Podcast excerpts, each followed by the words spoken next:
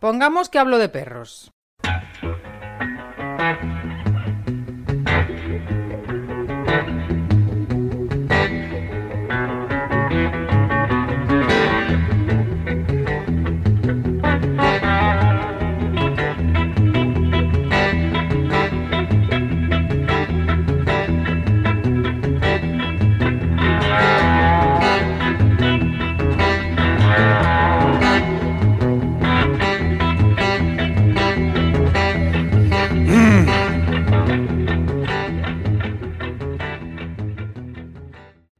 Hola, ¿qué tal? Si opinas que lo que estoy haciendo aquí en Pongamos que hablo de perros realmente vale, entra en pongamos que hablo de perros.info barra Patreon y hazte patrocinador. Por 3 euros al mes, más IVA, me das un gran apoyo y además recibirás alguna cosilla de vez en cuando en exclusiva. También, si quieres que vaya a visitar a tu pueblo para dar una charla o una conferencia en el que pongamos que hablo de perros, Entra en pongamos que hablo de perros.info barra contrata a Jonás. O por qué no ir a la tienda de jonastulin.com barra tienda. Ahí hay unos productos muy chulos. Muchísimas gracias.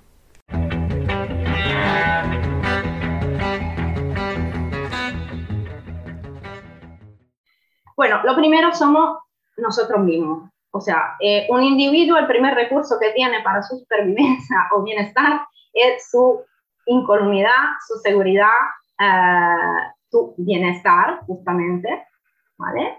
Y esto creo que sea un punto clave mm, que ya de por sí explicaría toda una serie de comportamientos y de situaciones que se diagnostican como uh, protección de recursos en el sentido de trastorno, de problema de comportamiento del perro, cuando en realidad estamos hablando casi de autodefensa. Entonces, mm, bueno, ahí habría que eh, investigar un poco el tema eh, del por qué un perro necesita protegerse a sí mismo como recurso vital.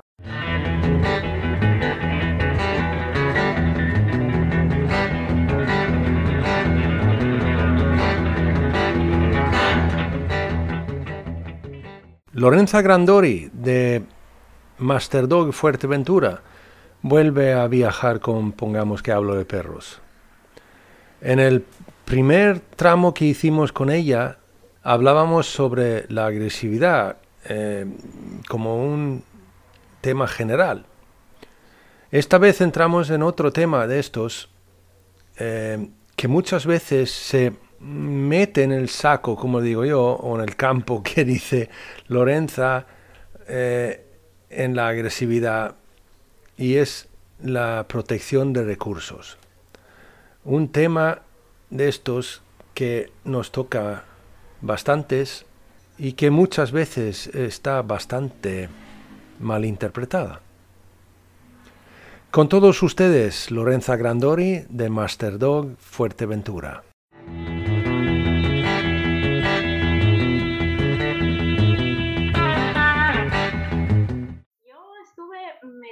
Un poco en estos días desde que me propusiste el tema, lo estuve pensando un poco, ¿no? Y, mm, y la verdad que me surgió, eh, me surgieron un par de preguntas en vez de un par de respuestas. vale. Sí. Y eso es lo interesante, ¿no? Porque sí, es cierto que cuando mm, oímos eh, la, la, frase protección de recursos, ya pensamos lo primero que pensamos es un perro que, por ejemplo, si me acerco al cuerpo de la comida, eh, me gruñe, ¿vale? Un ejemplo clásico de los grupos, ¿no? Ah, sí, tiene protección de recursos. Eh, o, por ejemplo, un perro que tiene un juguete en la boca y cuando yo eh, se lo quiero quitar, me muero. Ah, el problema de protección de recursos. Solo es ejemplo clasiquísimo, ¿no? Que se oye por ahí. Entonces yo quise ampliar un poquito el tema y empezar a reflexionar desde cero, el ABC, ¿vale? Para ver si efectivamente podemos después responder a la pregunta que tú me, has puesto. Y lo que, como soy italiana, no soy española, lo primero que hago muchas veces es acudir al diccionario, que me ayuda mucho en, las traducciones, soy amiga de la RAE. Y entonces busqué, lo primero que hice fue, vamos a ver mm, la definición de esas palabras, ¿no? Eh, ¿Qué es un recurso? ¿Qué, qué dice la RAE eh, cuando tú buscas recursos o recursos? Y lo que encontré lo leo porque de memoria no me, no me acuerdo, estoy haciendo mayoría. Eh, un recurso es, puede ser, un medio de cualquier clase que, en caso de necesidad, sirve para conseguir lo que se pretende. Otro, otra definición. Recursos, en plural. Bienes, medios de subsistencia. Y la tercera, muy interesante, eh, conjunto de elementos disponibles para resolver una necesidad o llevar a cabo una empresa. Eh, eso ya de por sí abre un mundo, ¿vale?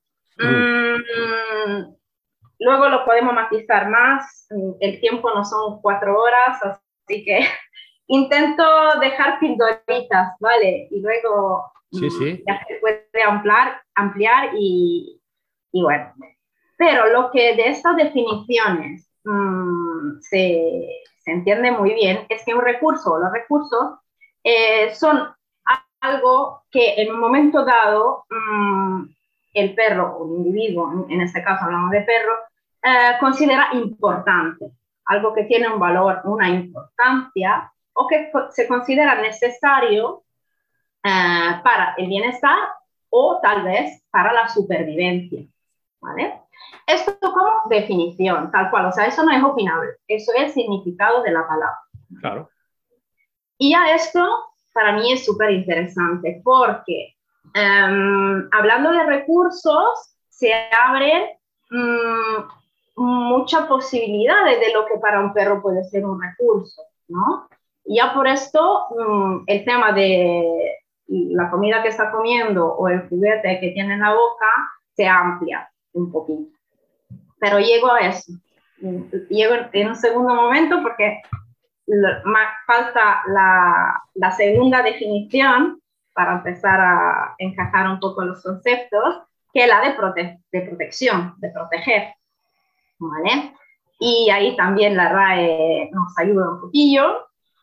Eh, y como definición de proteger, tenemos única definición, por lo menos yo encontré una sola resguardar a una persona, animal o cosa de un perjuicio o peligro, poniéndose, poniéndole algo encima, rodeándole, etc. Y eso también es súper interesante, porque la acción de proteger mm, se refiere no solamente a, cosas. Eh, sino también personas animales, yo puedo proteger cualquier cosa que en mi opinión eh, esté padeciendo un peligro o un perjuicio. Y entonces eso se conecta a lo que consideramos recurso, ¿no? Que el término de recurso puede tener un matiz mucho más amplio que la comida o el juguete. Em, y, el, otro um, término interesante es el concepto de perjuicio o peligro, porque em, el, el, punto de vista eh, del, sujeto que protege es fundamental, porque el peligro puede ser real o percibido, ¿vale? Entonces, mm, hablando de perros, eso abre un mundo, todo el mundo de, la percepción de las emociones, del estado de ánimo del perro, las expectativas. Ah, y entonces creo que eso también debería de abrir a una reflexión muy, muy grande. Y luego estoy un poco recurriendo el hilo de, mis reflexiones en, estos días. Tú interrúmpeme, ¿eh? si, si hay algo que no te suena, pues no te preocupes, no te preocupes. ya llegamos. Soy como... Pero bueno, un aluvión. Em, otro, otro punto interesante, eh, sobre todo hablando, hablando de perros, pero con personas también se, se, puede, se puede entender. Em, el peligro muchas veces no es percibido directamente por el sujeto que protege, sino que puede ser un peligro percibido por la cosa, no evidentemente, pero sí por la persona o por el animal que se protege. Entonces, eso añade otro capítulo a la interpretación del tema de, protección de recursos, ¿no? Ah, porque em, justamente estando involucrados varios sujetos, ah, la percepción será importante no solo desde el punto de vista del, perro que activamente eh, actúa como protector, sino también del recurso humano o animal que el perro esté protegiendo. Y eso habrá que analizarlo si tenemos un perro que padece, entre comillas, de ese problema tremendo comportamental de protección de recursos.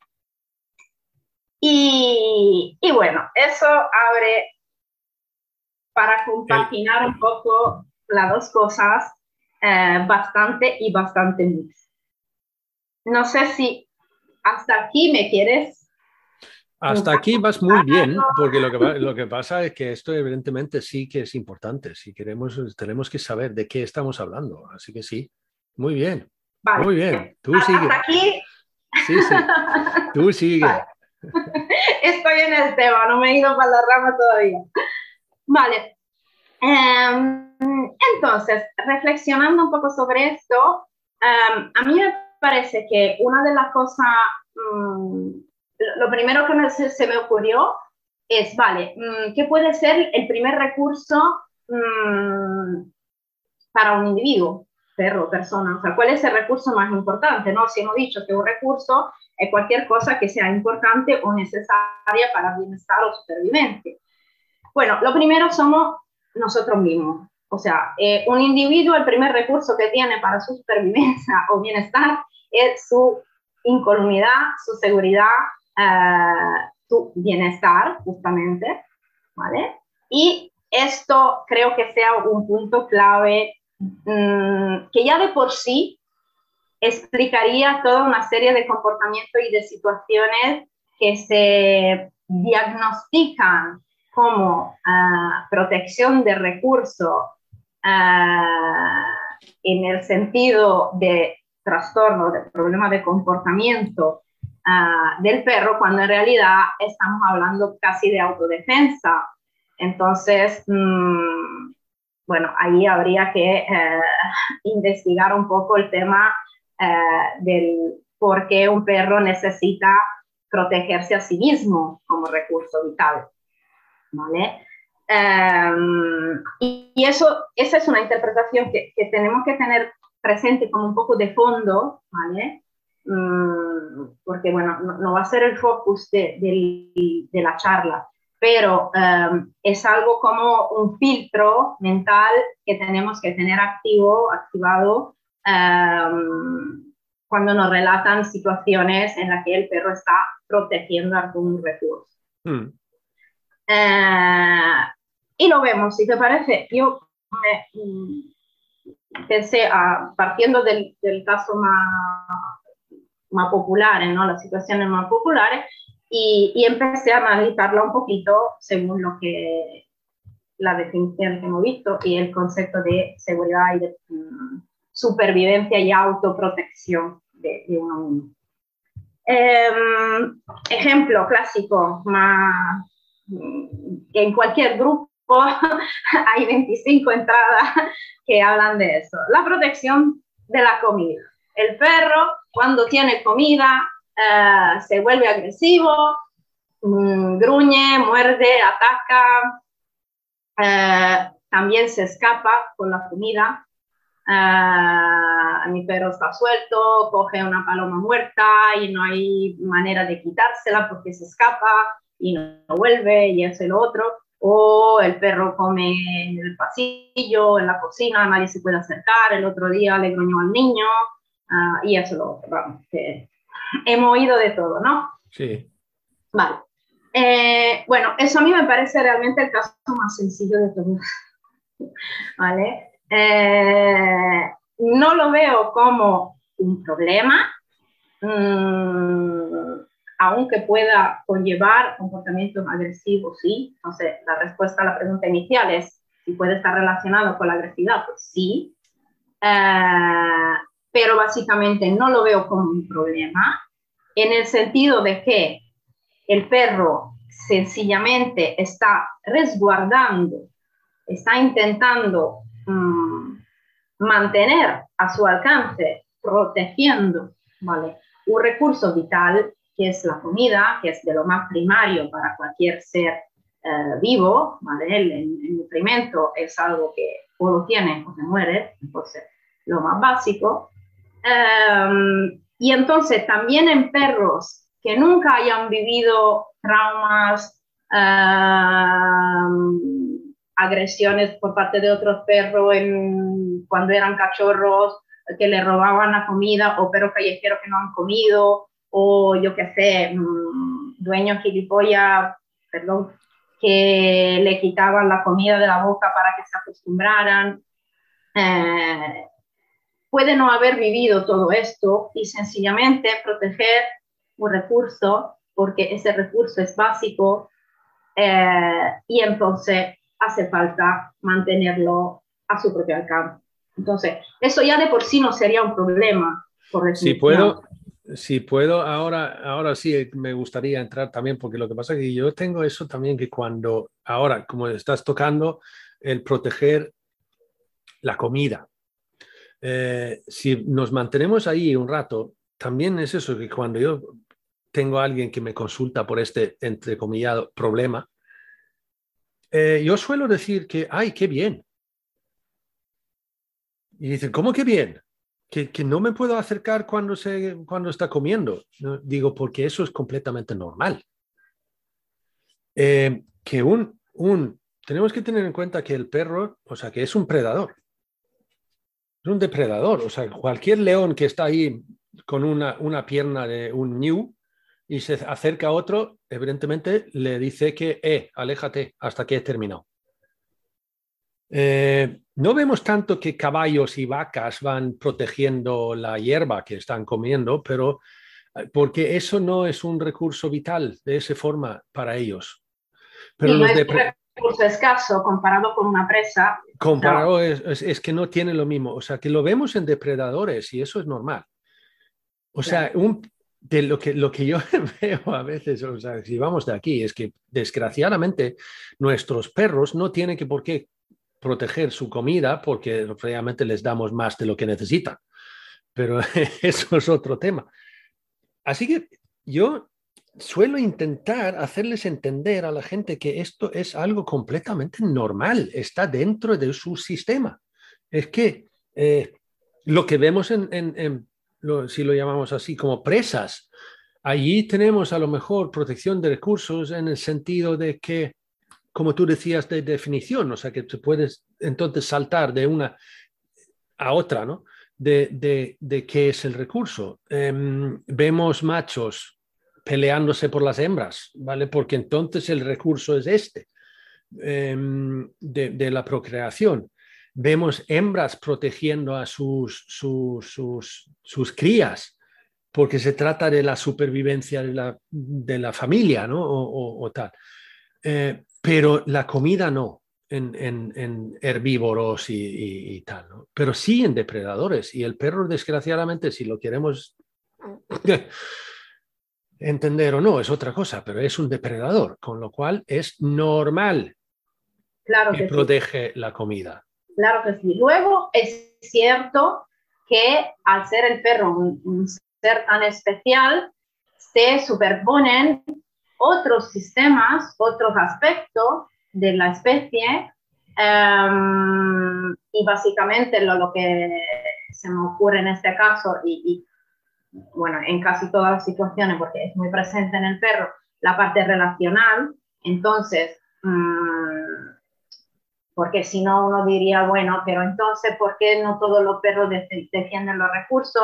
Todos los perros son perros, pero hay perros que comparten, claro que sí, Ah, el punto es justamente eso. Hay un instinto que puede ser eso de proteger la comida porque es un elemento vital, pero también es cierto que si no vamos a interferir o si trabajamos para crear un mejor entorno eh, a nivel relacional, eh, podemos de alguna manera, y en algunos casos, o sea, puede ocurrir o no, ¿vale? Eso no quiere decir que el esfuerzo tenga que ser por ese camino mm, de favorecer una convivencia basada más en em, la relación, el compartir momentos, experiencias y recursos uh, en vez que um, haciendo hincapié en el conflicto, en la competencia, ¿vale? Que desgraciadamente es lo que se suele, se solía, um, pero se suele todavía hacer en el momento en que eh, las personas um, viven con perros. Porque desgraciadamente lo que también te enseñan por ahí, en el parque o en la tele, Em, es que tú tienes que controlar los recursos. O sea, mm, para evitar que el perro proteja recursos, tú tienes que ser muy claro a todo el mundo que quien controla los recursos eres tú. Y, y, ahí la distorsión total, ¿no? De, de, todo el tema, o sea, creo que queda claro, pero es, es realmente una locura, ¿vale? Porque, eh, porque no soy yo el protector de tu recurso. No, el, recurso es importante para ti y es tu rol y tu papel procurar que ese recurso eh, sea a tu alcance, no el mío humano. Yo puedo sí trabajar y tener un papel para crear esa mm, sinergia de grupo que por el contrario reduce tu necesidad de proteger, reduce tu percepción de ese riesgo de perjuicio o de peligro que está escondido en el concepto de protección. Entonces, todo lo contrario, o sea, realmente lo que yo puedo trabajar es, primero, reconocer lo que es un recurso para ti, pero, ¿vale? O sea, ser consciente de lo que para ti es un recurso. Y segundo, modificar en lo que sea en la medida que sea posible por mi parte, porque no soy Dios, entonces no puedo cambiarlo todo, pero sí puedo trabajar para mm, que en tu mapa mental mm, haya menos peligro por ahí, menos riesgo de perjuicio para los recursos que tú mm, consideras importantes. Y entonces tu, tu papel, tu rol de protector, pues ya no tendrá tanto espacio y a lo mejor no tomará derivas mmm, basada eso, en el conflicto constante, en la alerta constante, eh, que desembocan en la tanto uh, temida ¿no? agresividad, porque al final un perro cuando está en la última, pues eso es lo que hace, ¿vale? Pero mm, como, como, normalidad también de, de, de, comportamiento defensivo, al fin y al cabo. Entonces, eso para mí es una reflexión muy, muy interesante que, lo, lo, pone un poco, le da la vuelta un poco a la tortilla, ¿no? Porque es como que, que, lo que acabas de decir es que, y yo he dicho alguna vez también a gente esto, de que esto, mientras, mientras protege la comida, perfecto, en el sentido de que eh, eh, está haciendo algo que es de verdad normal. Em, pero tenemos también a través de la selección nuestra, ¿no? Tenemos razas donde encuentran una presa, pero lo tienen tan metido que me lo tienen que traer. Me lo tienen que traer y me lo tienen que dejar. No me lo zampo yo aquí, no, no, no, no. O sea que esto lo tengo que llevar al humano y lo tengo que dejar a los, los sus pies y tal, que es algo que, espera un momento, esto sí que no es normal, pero bueno, eh, pero entonces lo que, o sea, lo que pasa es que yo no sé si tú lo has visto así, pero yo, por ejemplo, lo he visto, en, por ejemplo, en Bracos, especialmente el Weimaraner, eh, de que tienen luego, cuando realmente luego tienen algo que sí que es mío, que sí que lo voy a comer, tienen un, o sea, que un nivel más elevado de esto y que puede llegar a ser algo. ¿Tú crees que a veces es que simplemente porque hemos tocado la naturalidad en esto, que se deriva a otros. Por ejemplo, también como tú lo tomabas, eh, tocabas antes, una pelota de, tenis o de fútbol o, un palo eh, de, una rama de un árbol que, que no tiene valor ninguno, pero de repente toma un valor tremendo para ese perro. Sí, a ver, aquí... Porque tiene la necesidad de proteger algo. Sí, eh, mira, mm, bueno, sin entrar en el tema, pero lo, lanzo ahí eh, en, medio de la, de la pista. Em, si tenéis forma de escuchar a mm, una persona, un amigo maravilloso y un profesional como la copa de un pino, que es Lucas Pernacchio, em, que habla de motivaciones, ¿vale? Um, sí, sé que tú lo habrás oído, pero hacemos algo de publicidad sin problema. para los demás.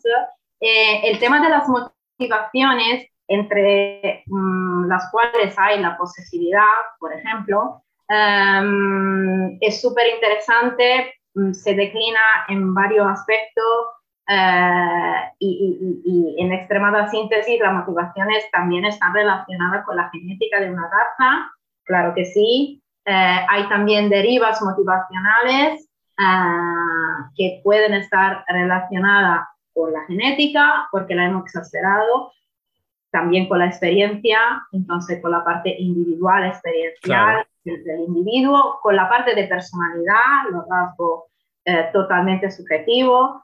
El tema de las motivaciones es súper interesante, yo animo a, a, quien pueda a profundizarlo. Entonces, sí, y de hecho, no solamente tú has dicho mm, el, tema del palo, bueno, eso yo lo tengo en, los ejemplos al fondo, pero ya que lo tocaste, no, no, no, porque es, es al final es todo circular. Em, yo me, me, había apuntado mm, objetos o espacios que adquieren un valor en un contexto específico, en un momento puntual. ¿Por qué? Porque son objetos relacionales. Es decir, en, una interacción, por ejemplo, eh, yo puedo mm, atribuir un valor a un recurso con el fin de transmitir otro tipo de informaciones que sean, por ejemplo, comunicativas. Puede ser testing, yo defiendo la sombra, me pongo ahí y veo tú lo que haces, ah, puede ser mm, una forma de coping, me siento incómodo, entonces derivo mi atención, mi focus en un objeto específico, puede ser muchas cosas, ¿vale?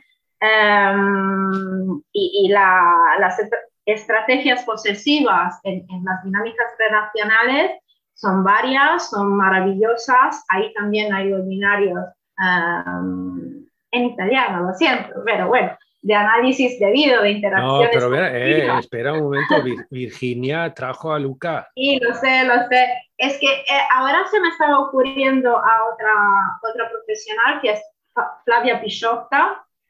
Con ella no, todavía no ha llegado, lo hablaré con Virginia.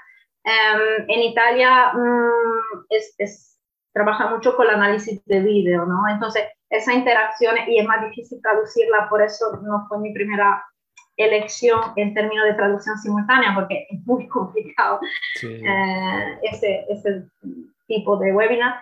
Pero, mm, pero sí, o sea, hay un abanico de estrategias posesivas ¿no? que se pueden em, poner en práctica según la, los fines comunicativos y relacionales. Sí, sí, sí, sí. Em, no siempre, y, y, aquí no estamos hablando evidentemente de un problema de protección de recursos, o sea, estamos hablando de una estrategia comunicativa de, de gestión también emocional, o sea, estamos, estamos en, totalmente otro, otro planeta. Clarísimo, ahí lo has, has, dado. O sea, mm, y, de hecho, bueno, eso me, me lleva al, al, segundo ejemplo después de la comida, mm, que es el, de los juguetes, ¿no? Porque el otro clásico eh, tiene juguete, la pelota, el muñeco, lo que sea, y, mm, y cuando yo se lo quiero quitar, eh, el perro me gruñe o el perro me muerde. Y mm, más allá de lo absurdo que es eso, porque vamos a ver, entre humanos, ¿a quién se le ocurriría quitarle algo de la mano así, ¿no? Tú tienes eso, yo te arranco el boli o yo te arranco, yo qué sé, el móvil. o sea, eh, eso se llama robo, o sea, tiene también en el código penal, ¿no? Sí, sí. tiene penas asociadas y entonces no veo por qué debería de ser algo tan normal cuando, cuando hablamos de perros. Eh, eso de, que tenemos que quitarle lo que lleva y tal, es que esto viene también eso de menos mal, de cierto modo, que por lo menos lo llamamos protección de recursos, porque hace años lo llamábamos eh, eh, dominancia. comportamiento dominante agresivo. sí. pero, sí, pero mira, matizar, matizar definiciones y mantenerse agarrados a los conceptos Mm, para mí no hay un beneficio porque creo que se maquilla eh, y se ah, suaviza y entonces se acepta y se le da como un espacio al concepto cuando en realidad mm, habría que revolucionar el concepto en sí. Entonces sí, es un avance mm, que ya se haya quitado la palabra dominancia usada, sí, mal usada, ¿no? Como se hizo por años, pero pero bueno, falta todavía por... falta camino, sí.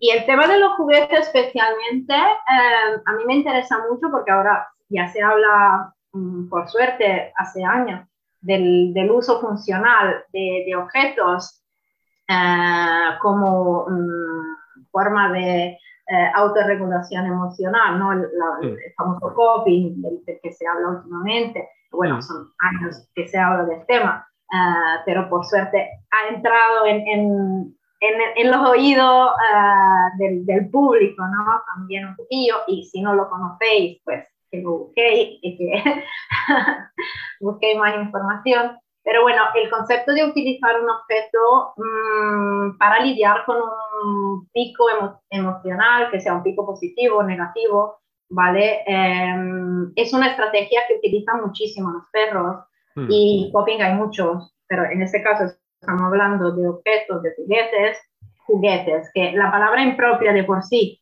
objetos, porque el, el objeto con el que el perro juega puede ser un juguete, pero un objeto utilizado como coping no es un, juguete, es un objeto uh, que puede ser transaccional, puede ser funcional, puede ser un puente de relación con otro individuo, entonces hablamos de objetos y, justamente porque tiene esa variedad de funciones, eh, tiene un menos sentido eh, quitárselo a un perro. O sea, no lo tiene si es un juguete, porque está jugando y, va a jugar como le da la gana. Pero encima, mm, en todos los casos en los que realmente no se trata de un juguete, sino de un objeto que cumple con una función eh, de apoyo emocional, Mm, aún más entramos en el tema, eh, o sea, mm, mm, derivamos muy rápidamente del, fantástico mundo del apoyo al tremendo mundo del conflicto y, de la competencia. Entonces, horror. Además, aquí acabas de, decirlo, yo diría que lo, lo, has dicho muy bien, porque lo que pasa es que, que cuando lo llamamos juguete, ¿Cuál es la definición de juguete si vamos a la RAE? ¿no? O sea que eh, juguete es algo que, con que juega un niño. Em, un niño o hasta que a lo mejor un adolescente puede tener algún tipo de juguete tal, pero yo como persona adulta, ahora llevándolo a nuestro mundo, ¿no? Yo no tengo juguetes. Los niños tienen juguetes, pero yo como, como adulto no tengo juguetes. O sea que yo tengo, a lo mejor, como tú dices, un objeto que me puede distraer, o sea que es algo que utilizo para recuperar cierta cosa y tal, ¿no? No, no sé, sobre esto me abres un...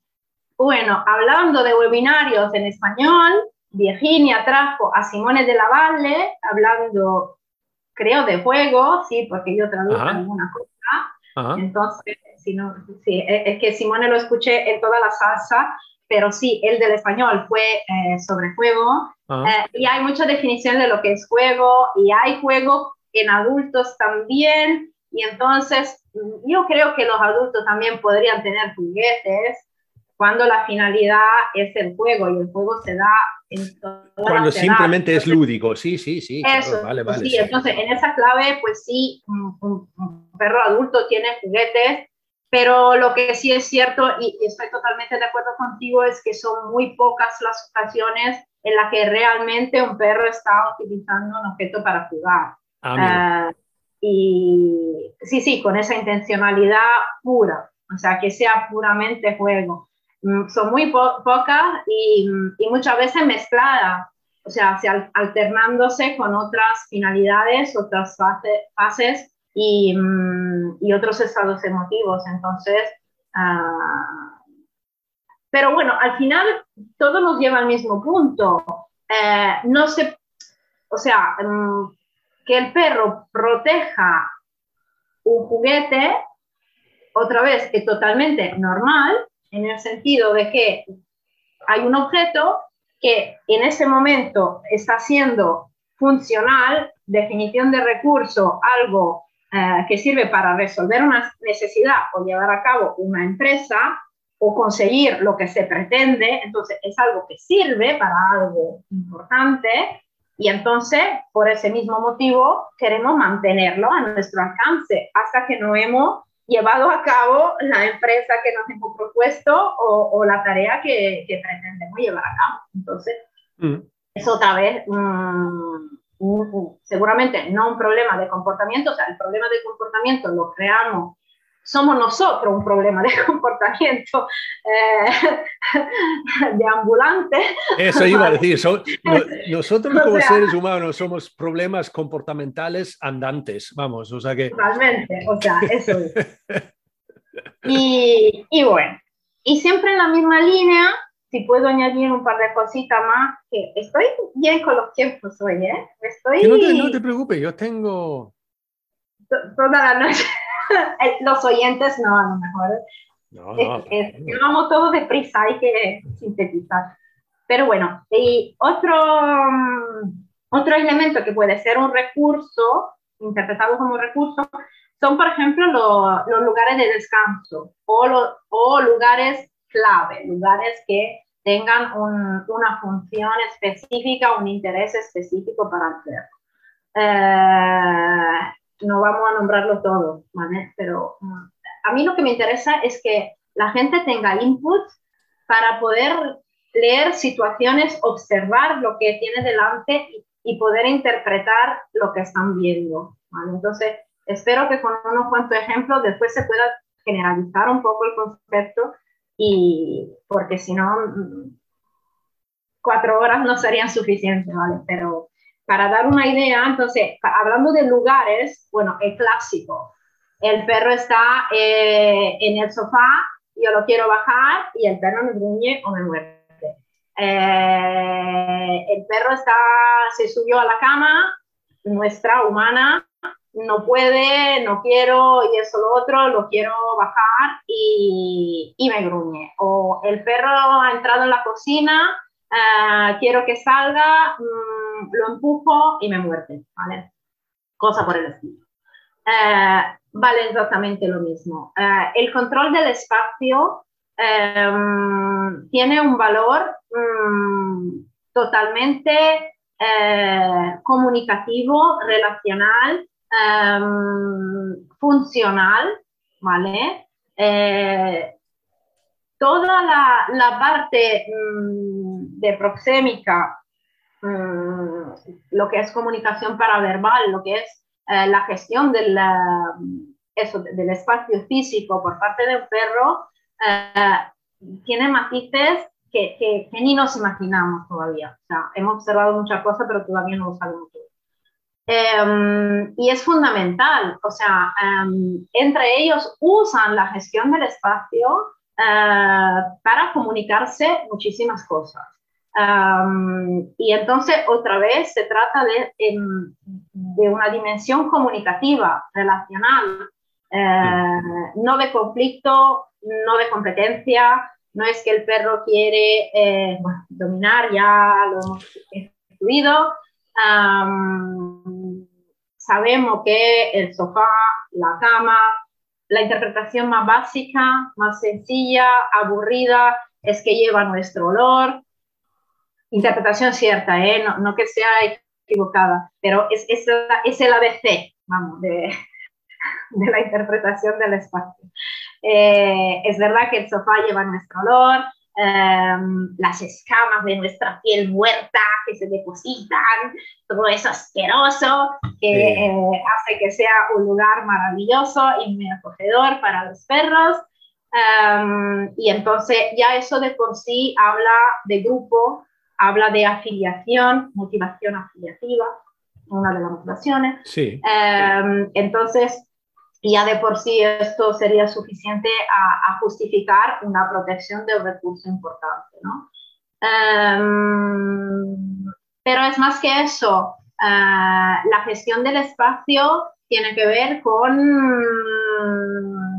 con roles, con papeles que se juegan eh, entre los diferentes miembros del grupo según el contexto. Puede tener una función eh, de control eh, que no es dominancia, el control también es una necesidad que los seres vivos tenemos uh, sobre el entorno, es una necesidad fisiológica, poder, poder um, controlar algún elemento de lo que nos rodea um, y que en algún individuo puede asumir un peso uh, muy relevante según el contexto, según el estado emotivo, um, que tenemos que tener en cuenta. Entonces, un perro que no permite eh, a un miembro del grupo acercarse a un, lugar específico, por ejemplo, no es un perro que tiene un problema de, gestión, de protección de recursos, eh, sino más bien mm, es un perro que vive eh, una dificultad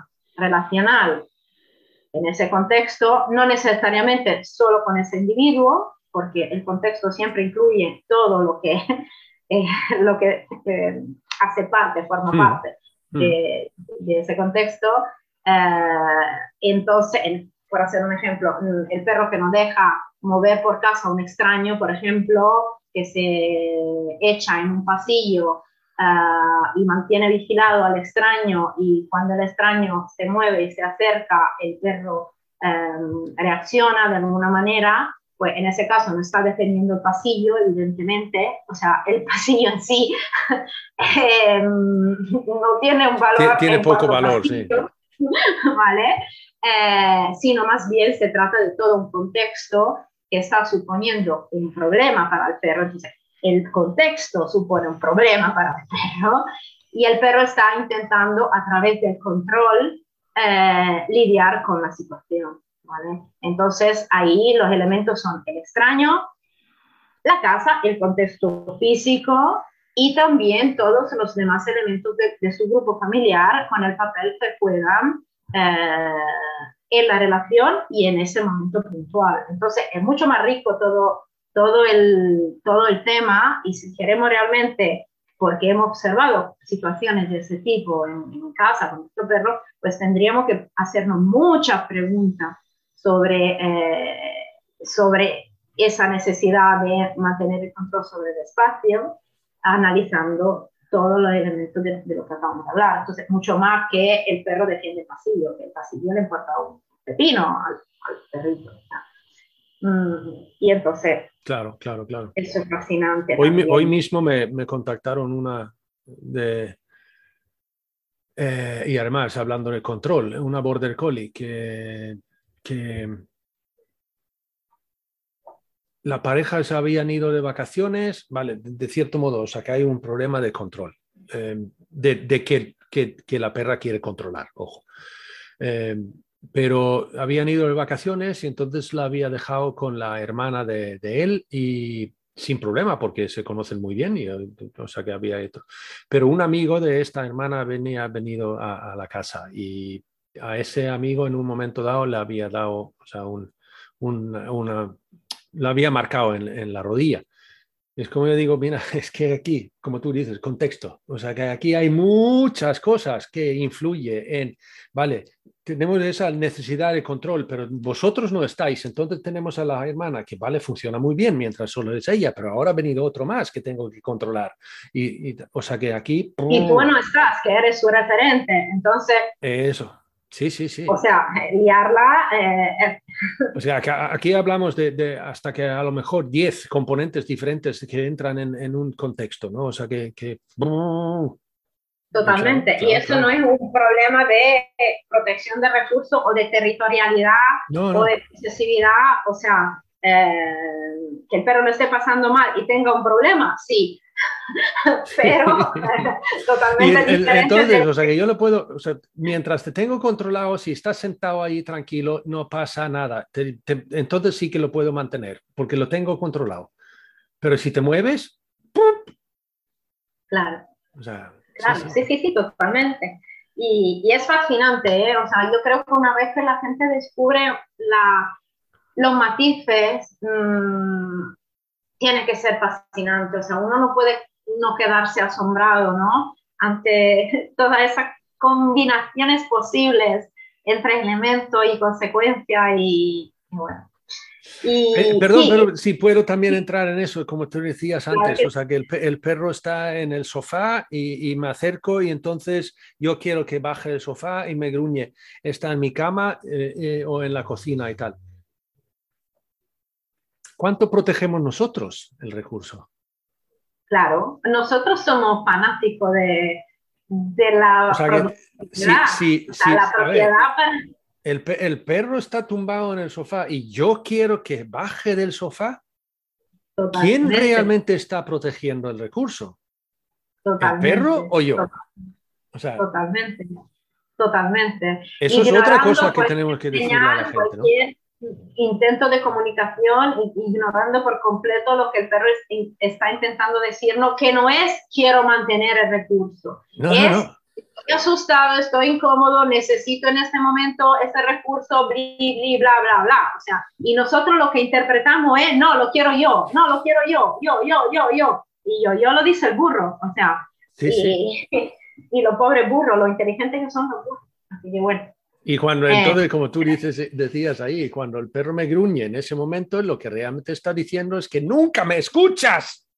Eso, es que no estás entiendo nada, gilipollas, o sea, es, es, lo que intenta decirnos. Y, pero nosotros tenemos mentalizado e, ese, ese concepto del conflicto. los seres humanos eh, enfocamos, eh, tenemos una actitud de enfrentamiento hacia, hacia los demás individuos, lamentablemente, muy frecuente. Entonces, Em, se entra en una dinámica de conflicto sin siquiera darnos cuenta. Y de hecho muchas veces em, se me ocurre en el tema del juego y de los juguetes, em, que la gente no es consciente. O sea, oye, digo, pero ¿por qué tú quieres quitarle la pelota de la boca a tu perro? Claro, porque así jugamos más, porque así se la vuelvo a lanzar y entonces jugamos, porque si no se la quito, se acaba el juego. Digo, vale. Pero si el perro se va y se la lleva a la boca y se va y se la mastica, mm, a lo mejor será que su necesidad de que tú se la lances otra vez y que te la devuelva es menor de utilizarla a lo mejor como coping mm, a través de la masticación, moviendo la mandíbula y entonces su función en ese momento será más esa. Y a lo mejor solo a lo, mejor es eso, que al lanzar la pelota y puedes lanzarla en una pared si tanto te divierte Mm. sí. cojo otra pelota y lánzala a la pared. Sí. A pádel, o ahora hay un montón de deportes nuevos que ni, me hacen los nombres, o sea, hay para todo. Sí, sí, sí. No, está es claro. Es divertido de, de, los más divertidos, bueno. Está claro. Tampoco tiene mucha gracia, pero... vale, perdón, está claro, está claro para nosotros, pero es, es, es, un hecho, o sea, que se ve. Pero es importante repetirlo porque, a ver, tú y yo hablamos y nos reímos de esto como si fuera normal, pero el 98% de las personas entran en esta dinámica, son presas todavía de esta dinámica. Em, no se habla del tema todavía lo suficiente eh, a, larga escala, ¿no? O sea, es algo que, em, que se debe compartir, se debe difundir y, y ojalá que, que nos escucha, que te escucha, que son muchísimas personas, pues eso, se um, empiecen a reflexionar un poco más, ¿no? Que sean inputs que, que digan, ay, ostras, pero no se me había ocurrido. Y eso es el éxito, ¿no? De, el mejor resultado de lo que hacemos. Esa, esa frase que no se me había ocurrido antes. Entonces, bueno, para eso estamos aquí. Y, mira, otro punto, vamos, que casi, casi he terminado.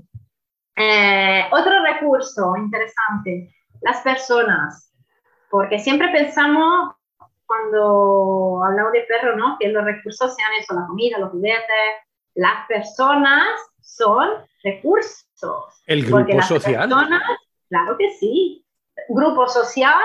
Mm, en, el grupo social también hay, hay otros perros, entonces podemos... Um, no, pero digo la familia, digamos. Pero sí, la familia humana, claro que sí, es un recurso fundamental, porque si hablamos de algo que mm, aporta bienestar, eh, pues mm, más que supervivencia, yo no lo pondría en el lado de la supervivencia, porque los perros se buscan la vida igual solitos, o sea, no somos Dios, ya, ya lo hemos dicho, pero sí a nivel de bienestar se supone que nuestro papel a nivel familiar mm, es también el de mm, proporcionar bienestar, uh, vivencias positivas ¿no? a, a nuestros perros que conviven, que comparten ese grupo con nosotros. Entonces nos convertimos mm, muy fácilmente en un recurso. Ojalá, o sea, eso debería de ser el objetivo de una convivencia, eh, tener ese valor eh, relacional. No porque, ojo, porque aquí ya caemos otra vez. No porque tú lo impones, no, no, no. Y tampoco porque yo quiero que el perro me, quiera mucho, porque esa es la dinámica un poco mm, ahí como enfermiza, ¿no? Hmm. Yo quiero ser importante, yo te salvé, yo...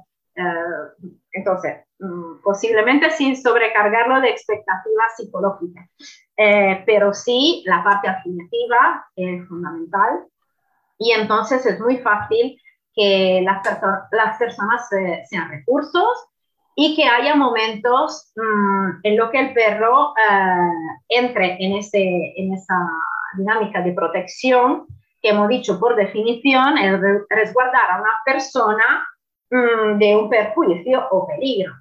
¿Cuántas veces eh, también hay personas que dicen, ah, el perro em, agrede a los extraños que se acercan, nadie puede parar por la calle y saludarme porque el perro se lanza? Eh, o otro perro que se acerca y cuando estoy yo eh, se lanza encima y porque me protege. Vale, eh, analizamos un poco el tema. O sea, mm, el perro mm, protege, defiende este recurso mm, por una percepción de perjuicio eh, suyo propio o sea, mm, ¿tiene miedo que se lo quiten? No creo, porque realmente eh, va a ser. A mí, a mí tampoco me entra eso.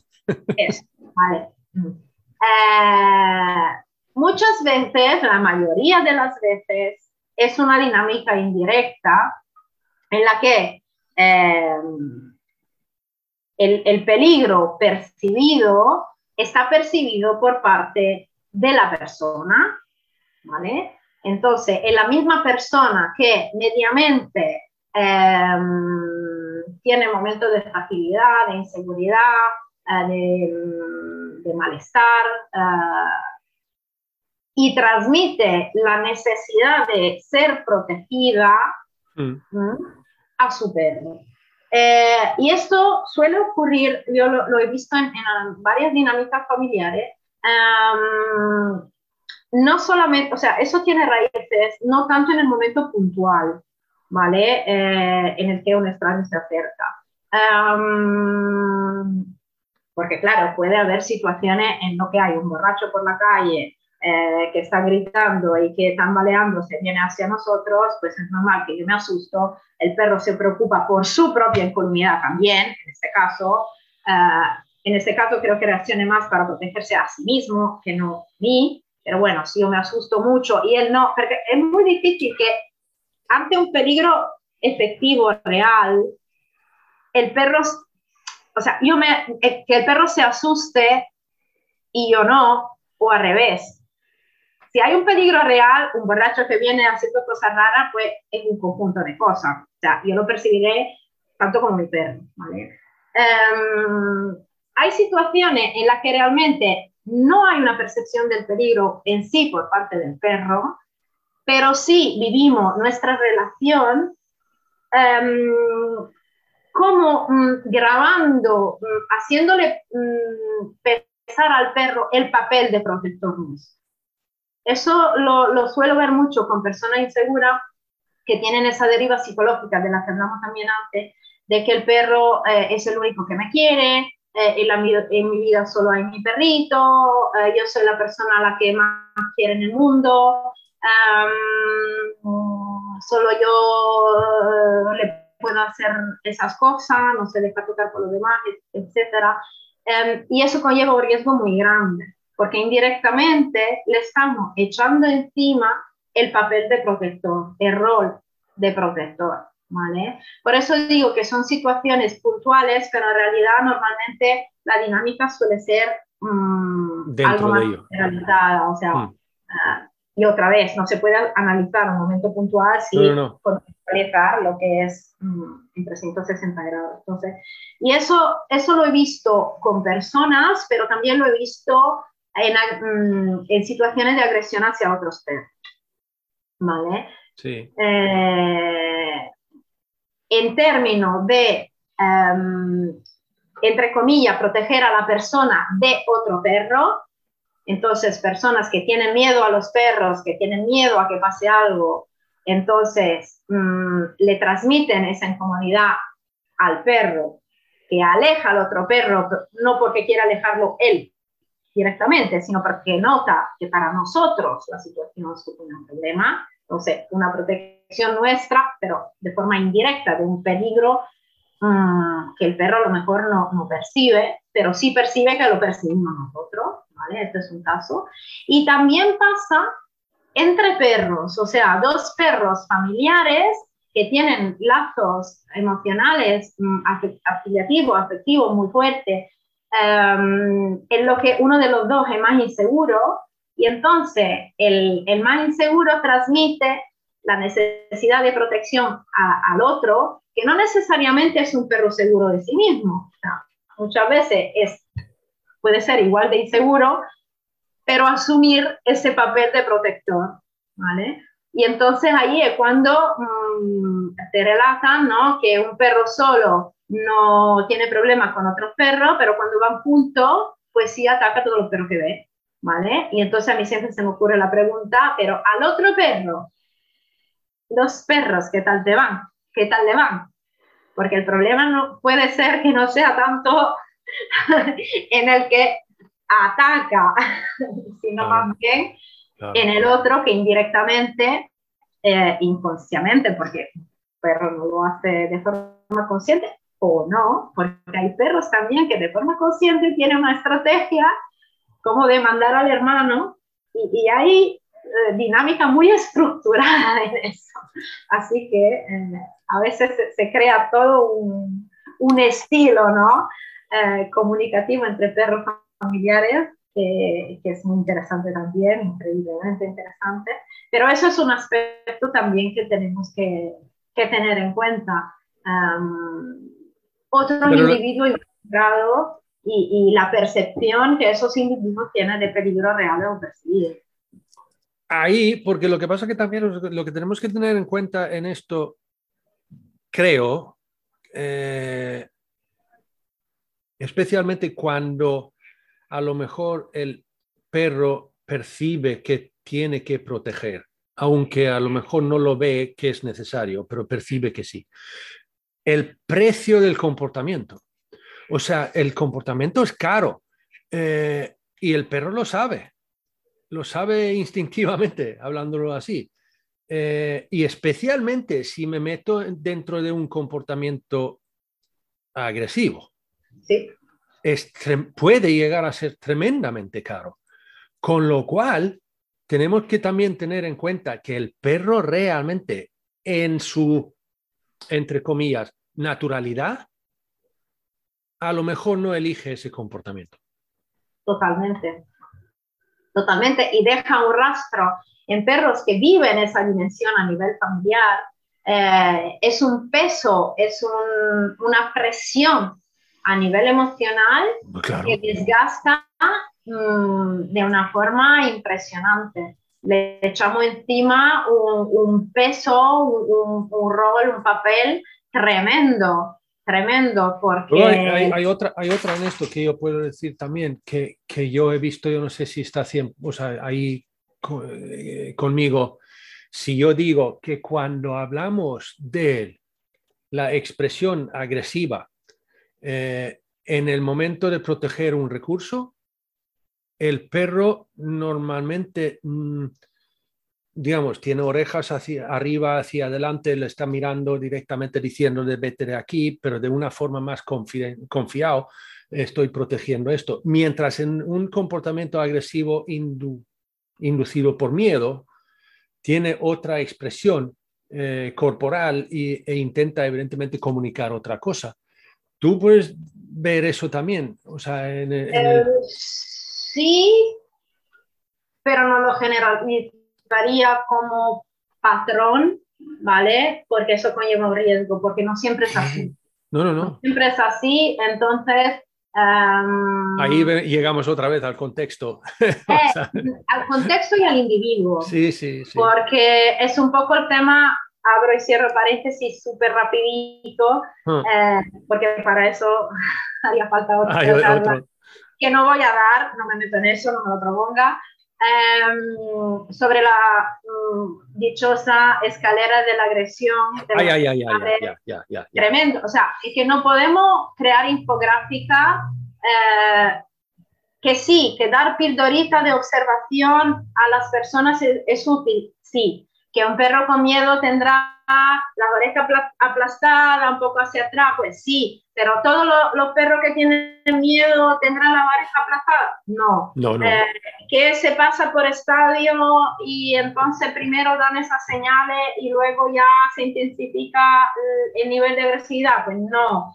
Entonces, mm, no. sí, es cierto lo que dices tú, pero mm, que la gente se acostumbre sí a fijarse, a fijarse en estos detalles, porque son importantes, observar el, cuerpo de tu perro y aprender cómo tu perro, cómo ese perro específicamente mueve partes de su cuerpo, es fundamental, entonces sí, pero en un conjunto mm, con otra percepción de lo que es su estado de ánimo, eh, lo que es su mm, forma de interpretar el mundo, lo que es su, em, los que son sus rasgos de personalidad, eh, los, filtros que él tiene en, la interpretación de, de, lo que le ocurre, o sea, la, actitud que tiene hacia cierta determinada cosa, eh, eso es conocer a, a, nuestro propio perro y solo con esto podemos interpretar si está teniendo miedo, uh, o, está manifestando otras emociones.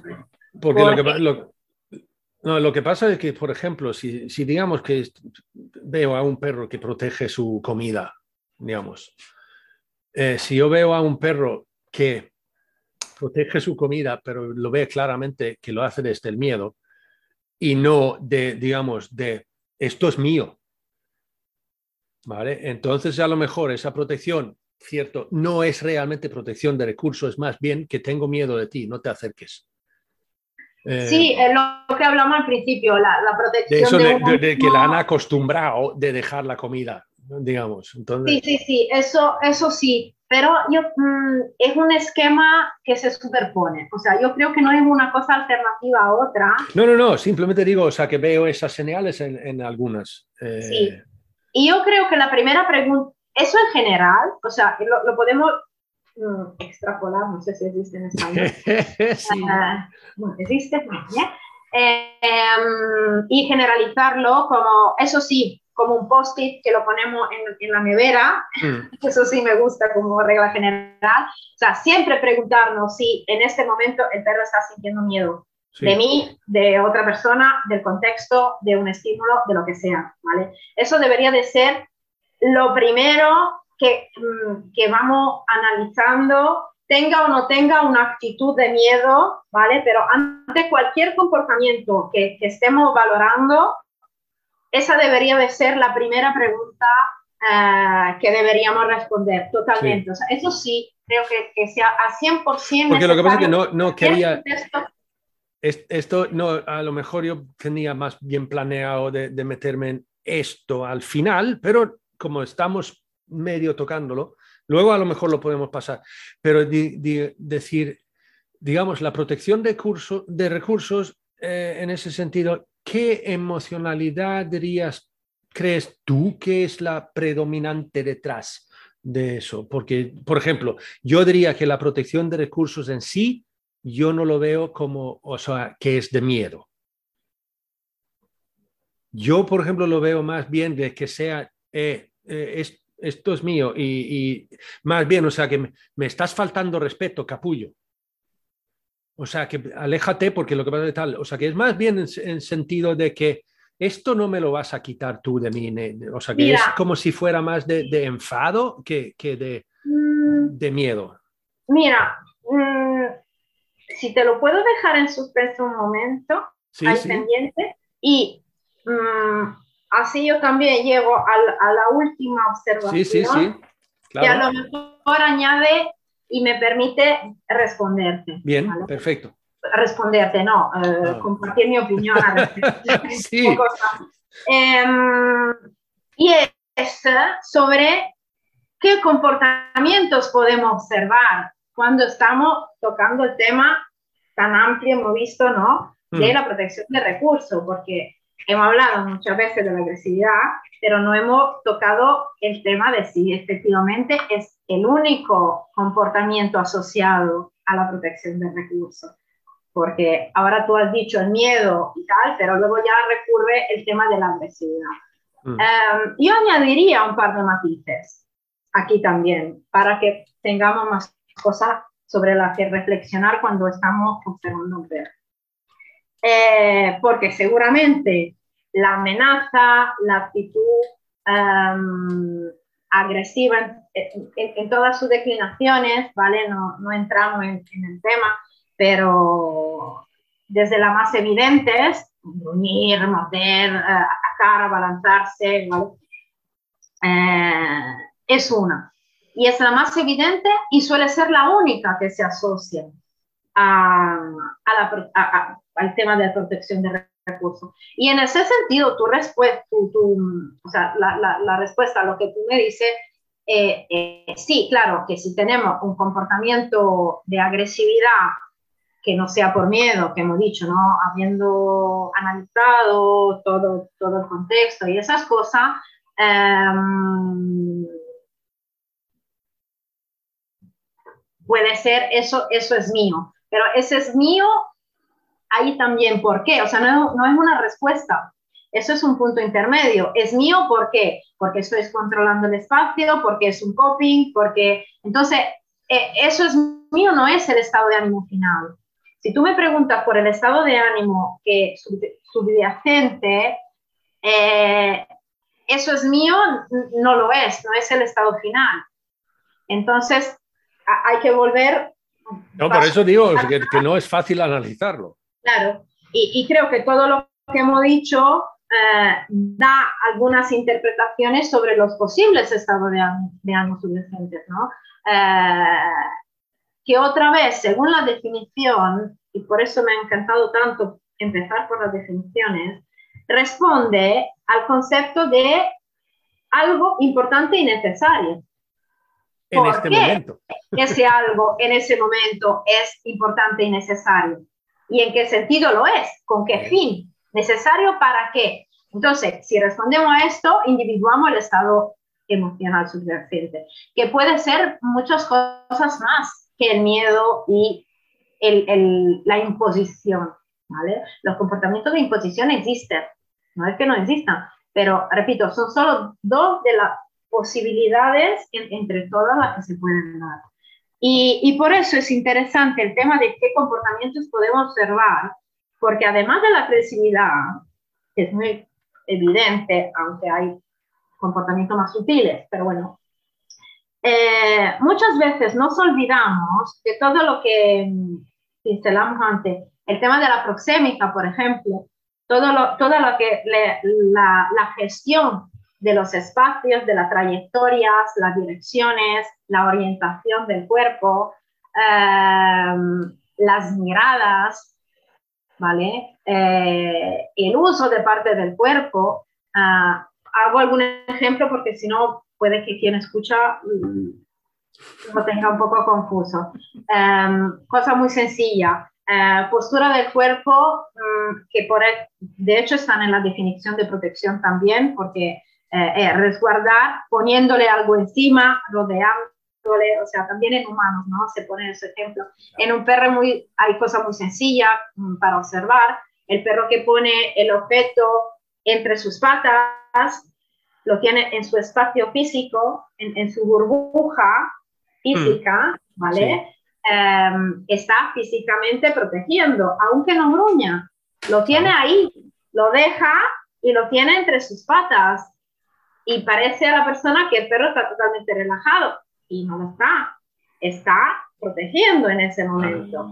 Eh, poner una pata encima o echarse encima de un objeto. Mm, cortar direcciones, o sea, interponerse eh, en la línea de ese objeto, de, ese recurso. ¿no? no hablamos de objeto, hablamos de recurso en general, porque se puede dar, repito, con personas.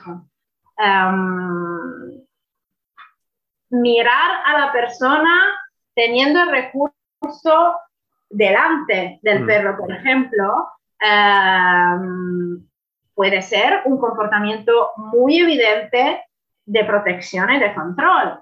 Em, ya lo hemos dicho, sea, sea de manera estática que de forma dinámica, todo el mm. tema de la trayectoria. O sea, un perro que se pone físicamente en una línea ya está protegiendo lo que tiene detrás. Y si se pone mm, lateralmente o frontalmente en términos de orientación hacia el, el individuo del que está protegiendo el recurso, ahí también adquiere otro significado.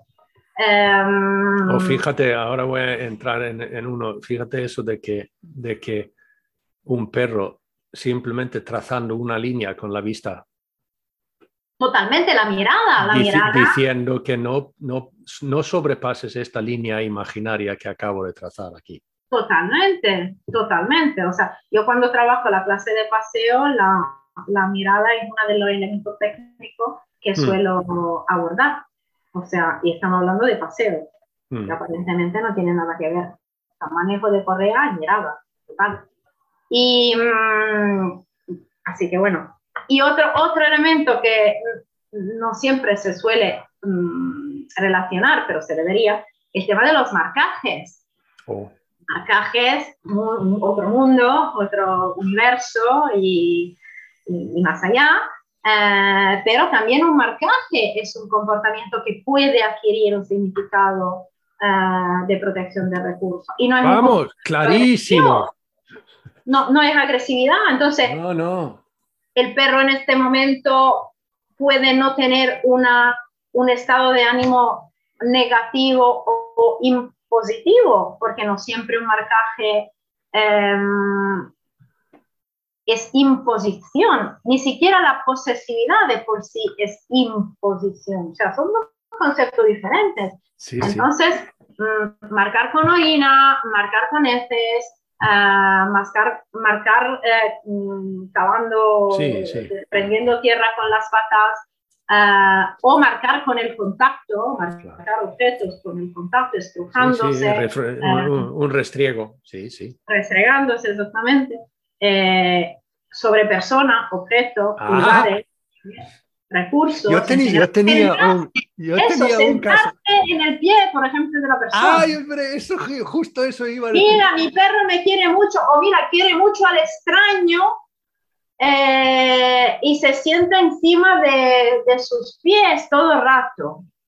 esa no es protección de recurso hacia el extraño, eso es control hacia el extraño probablemente. Entonces estamos hablando ya de, otra cosa. me, lancé, me lancé ahí, ¿sabes? Porque lo que pasa, eso es lo que yo digo, el culazo, ¿sabes? Pero es, que, es que yo tuve un caso con una mujer que tenía un pastor alemán de 40 kilos que cada vez que ella se sentaba en el sofá, el perro vino y plantó el culo en su hombro. o sea, pofa. O sea, aquí tenemos un marcaje tan claro que, que Buf. Claro que sí. No sobre el pie, no, no, no, sobre el hombro.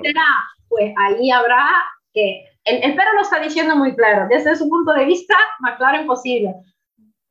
¿Qué nos está diciendo? Pues ahí se analiza, se investiga y, claro. y no necesariamente es control, no necesariamente es protección, seguramente es un marcaje, seguramente es un mensaje eh, que involucra a la persona y posiblemente a otros individuos que están presentes. y, la y la relación que tienen. totalmente. Que sea malo, bueno, positivo, negativo, pues depende mm, bajo qué punto de vista. O sea, son respuestas que, no, que a priori no podemos dar, pero que en general no deberíamos, mm, son preguntas que, que, no deberíamos ponernos, porque algo es malo desde qué punto de vista. O sea, un comportamiento malo bueno, ya, ya lo hemos visto en varias ocasiones, ¿no? No, tiene sentido etiquetarlo como malo bueno, es un comportamiento, es la respuesta adaptativa a una situación, a un contexto, a un estado emocional fruto de la memoria, de la personalidad, de las expectativas. O sea, mm, fascinante y más complejo de lo que, de lo que parece. Y, pues sí. Y, ese era un poco mi, mi cierre, iba un poco por ahí. O sea, que no podemos, y, me, me, viene bien tu pregunta de antes, ¿no? Eh, que realmente como cierre yo diría que no hay una respuesta sobre cuál, cuál estado de ánimo puede prevalecer en un perro que protege recursos.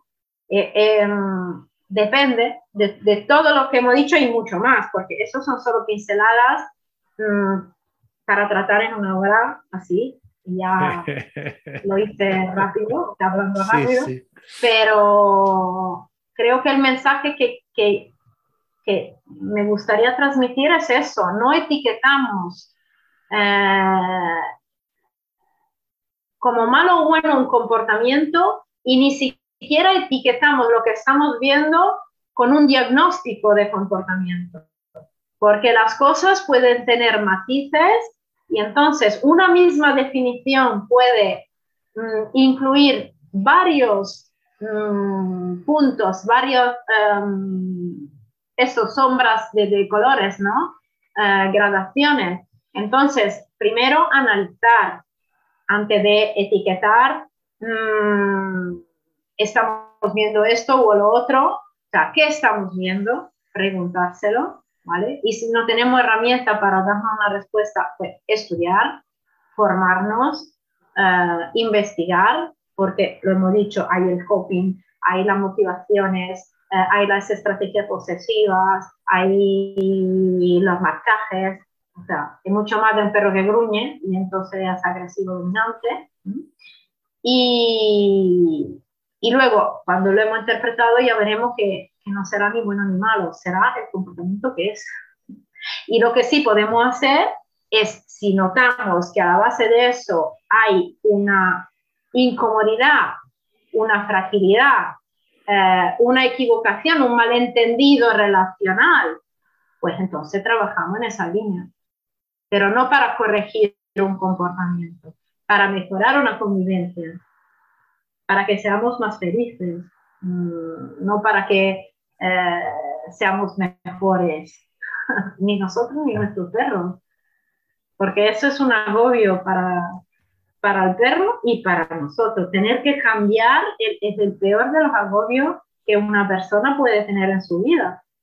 Tener la obligación de cambiar es tremendo sea, uno cambia porque si hace algo se siente mejor. Entonces vas cambiando, pero no porque algo te cambia o tú te quieres cambiar. no funciona así. Y no funciona para los perros tampoco. No, no, Así no. que eso es un poco mi, ¿Cómo- mi reflexión. Sí, no, muy bien.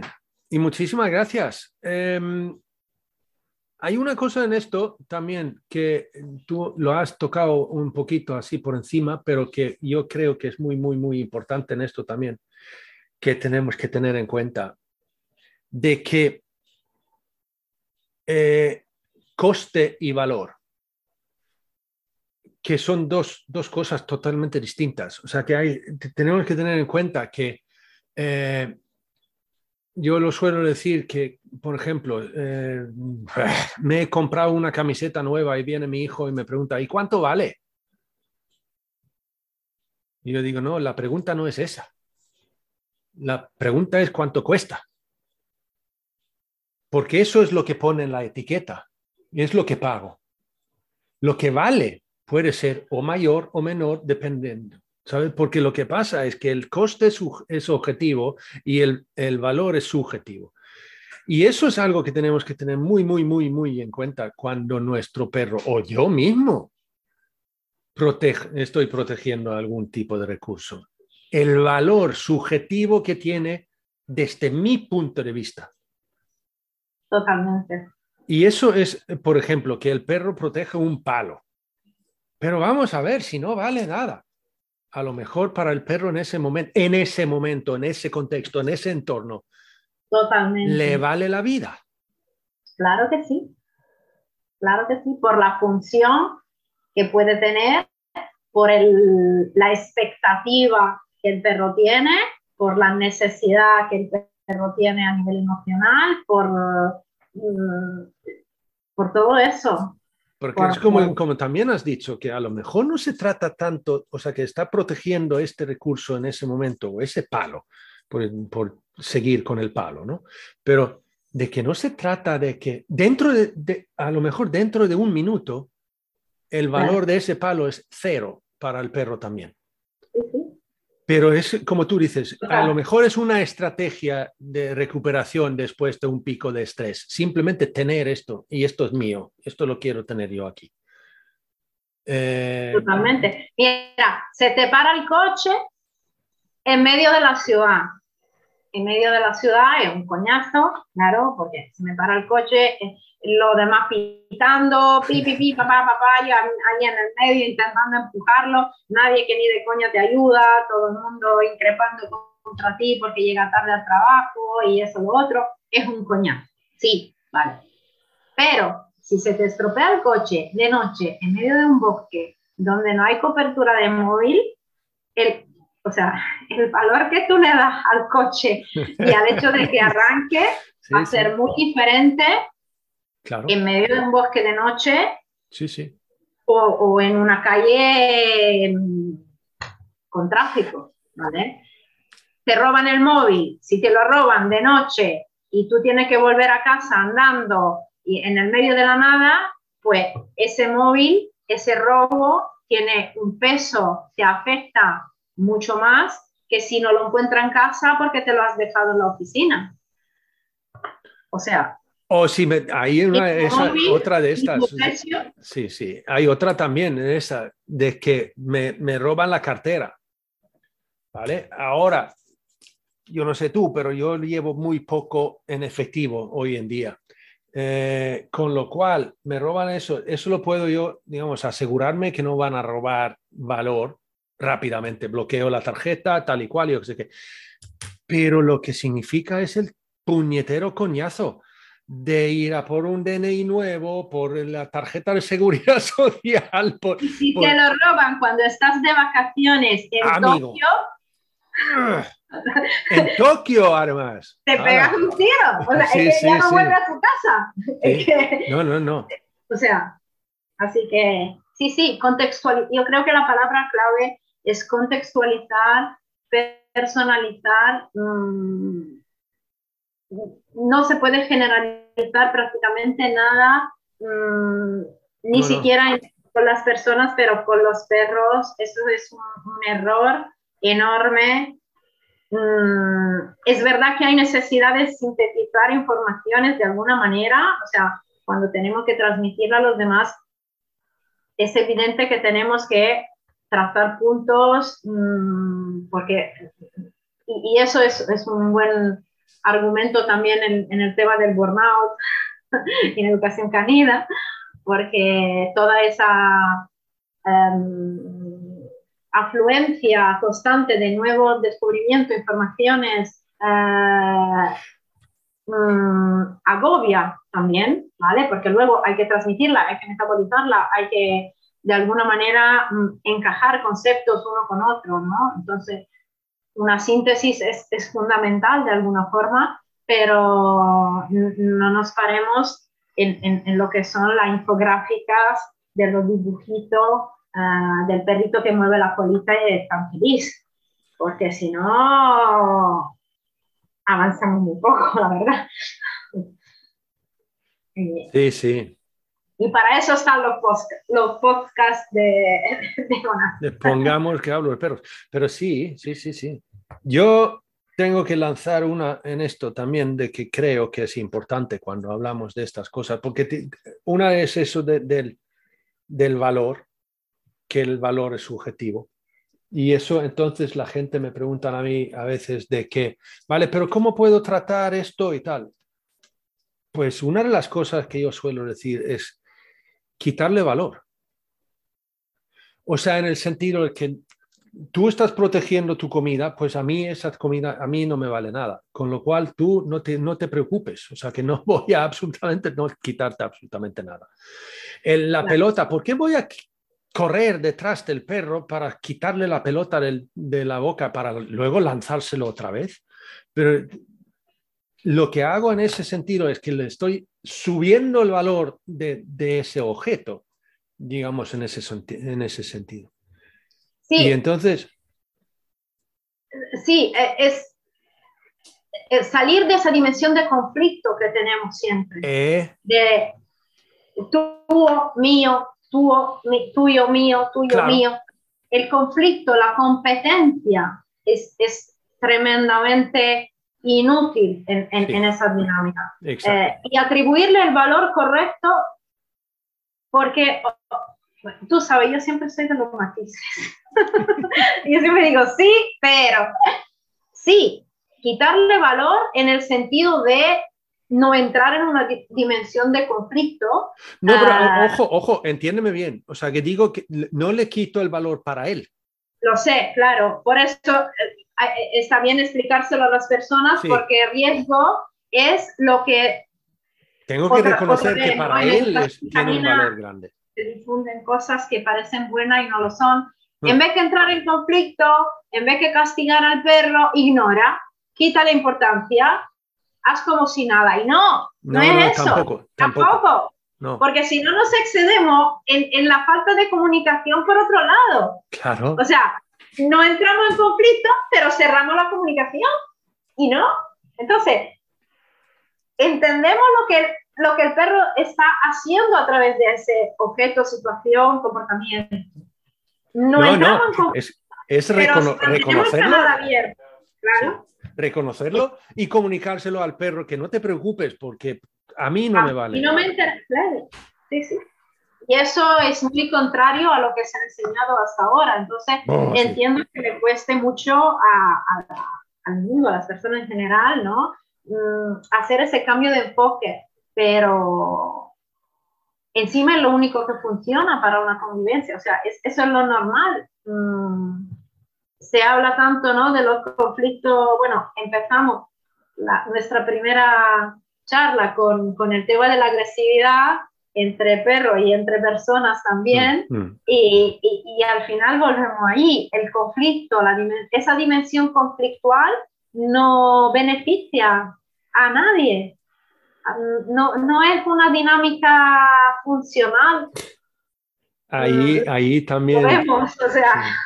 Ahí también, ahora, es una de las cosas que yo también vi en su día, esto hace, ahora creo que fue hace más de dos años, pero vi un, un vídeo de, de, Marco que estaba compartiendo pistachos entre él y sus, sus Marco perros. Moretti, sí. Sí, Buenísimo. vale. Ese vídeo es realmente bueno. Y ese vídeo, si lo piensas un poquito más y vas un poquito más profundo dentro de ese vídeo, eh, ahí tienes una de las claves, como lo veo yo.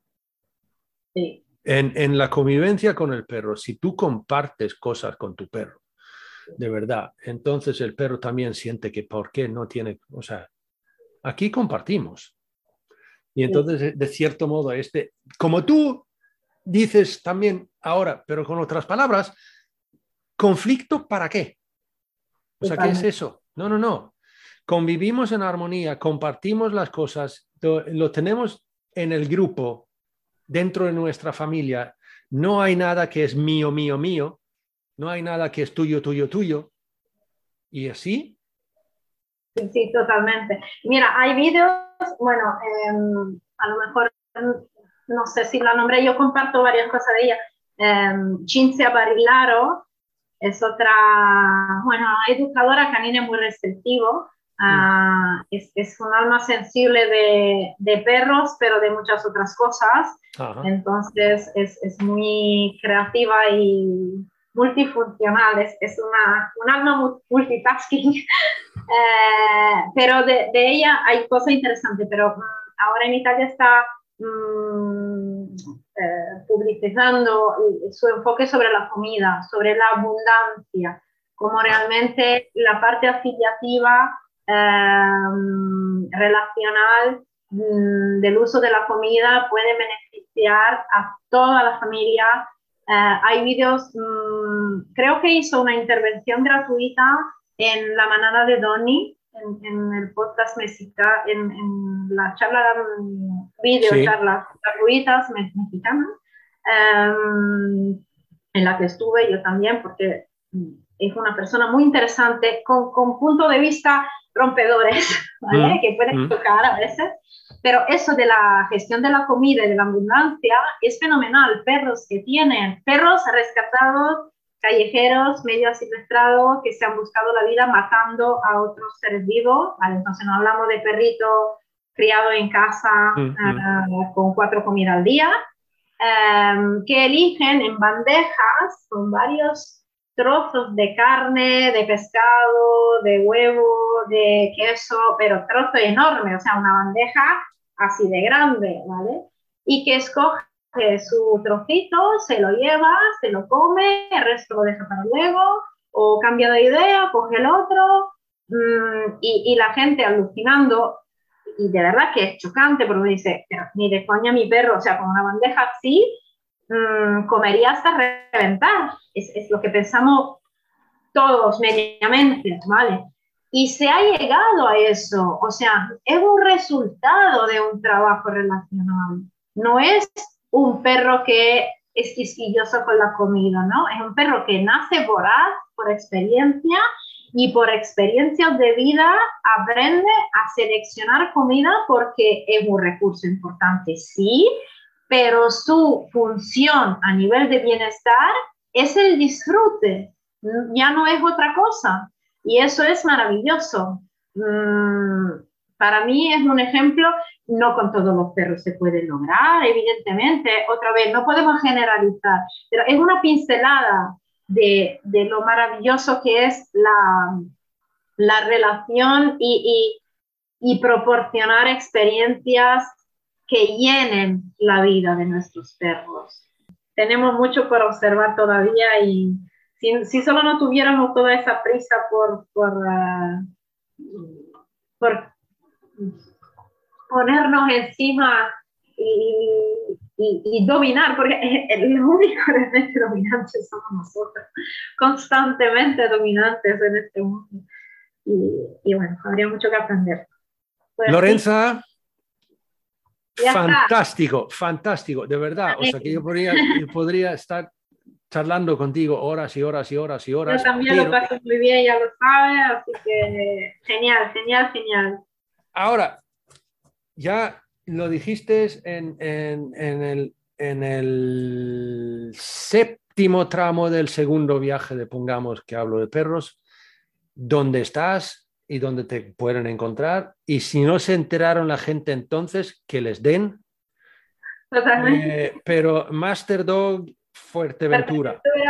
Vale, pero te voy a preguntar si tienes algo así en el horizonte, que si has- hay, hay algo que hacía, trabajas especialmente, algo que te hace mover los Mira, dedos.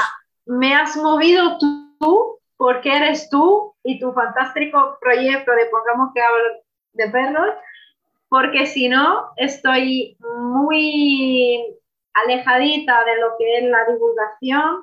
Ah, me estoy tomando un tiempo muy sano para dedicarme a mi familia y a Willow, que necesita, por eso que hablamos, mm, mucha concentración y, y todos mis recursos mentales y emocionales.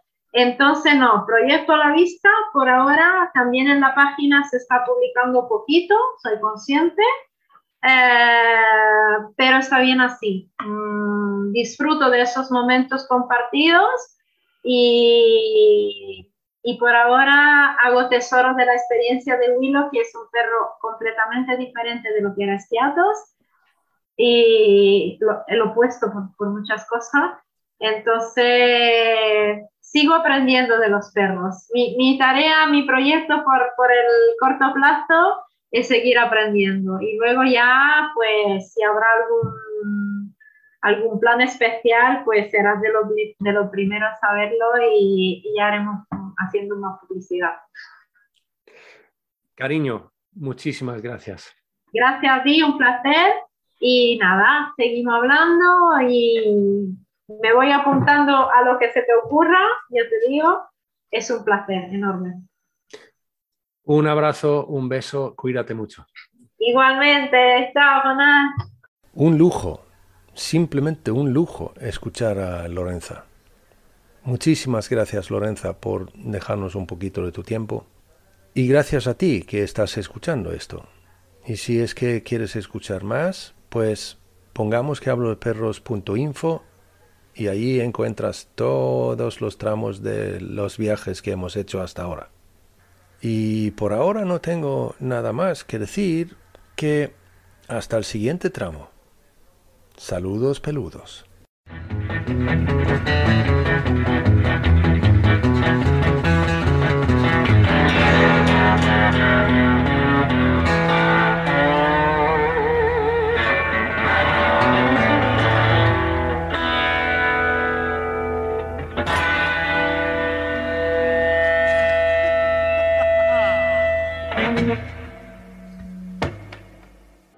Pongamos que hablo de perros es un podcast producido y presentado por Jonas Tulin.